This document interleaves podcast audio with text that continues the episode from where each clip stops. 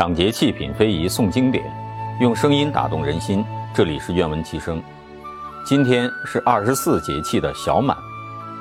二十四节气中，小与大总是相对而言，有小暑就有大暑，有小寒就有大寒，有小雪就有大雪。唯独小满是例外，只有小满，没有大满。小满节气，夏熟作物的籽粒开始灌浆，逐渐饱满。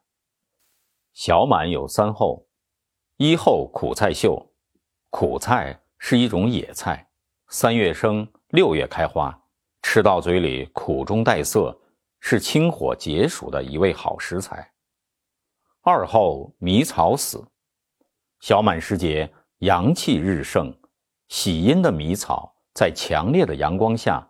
慢慢枯死，心脉渐渐成熟，天地万物在循环中生长。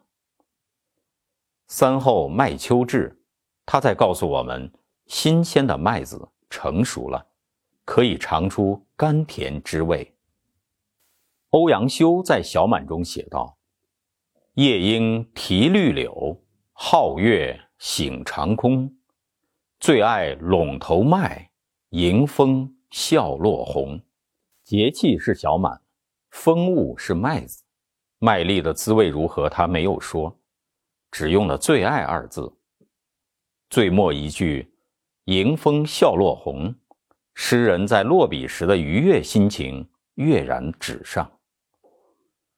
欧阳修的这首《小满》，历经千百年风霜，在世间流传。正所谓“气满则清”。小满正好。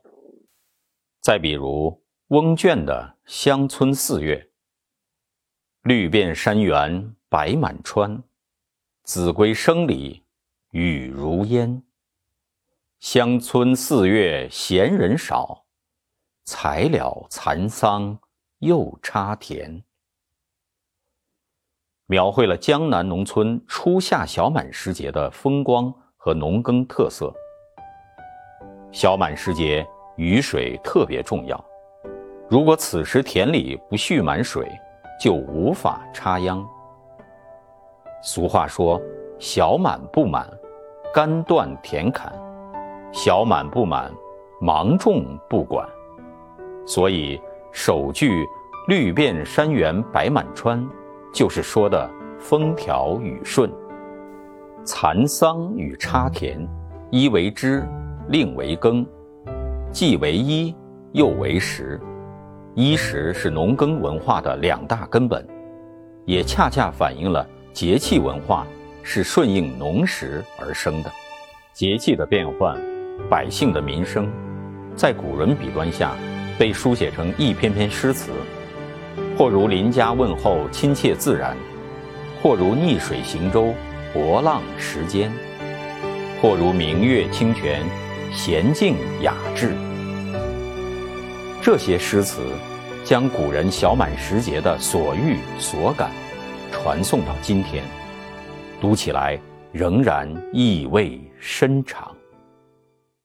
农历小满节气，我们继续分享王登科老师的诗画作品《小满》。那时候，人们谈天说地，说庄稼。说收成，听风就知道雨。那时候，人们都不蒙昧，深情而质朴，心与万物一起成长。那时候，人敏感而有生气，任何时候都分得出过与不及。比如小满。比如这尚未丰盈的一刻，寂寞繁华，事无巨细。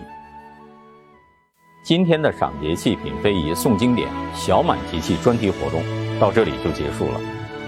感谢参与活动的所有小朋友，感谢北京亲爱教育基金会、非遗同盟基金、愿闻其声志愿服务团队和文商书馆的大力支持。期待更多的青少年学生和社会各界朋友加入到我们的活动中来。传承中华优秀传统文化。用声音打动人心，这里是愿闻其声，我们下次活动再见。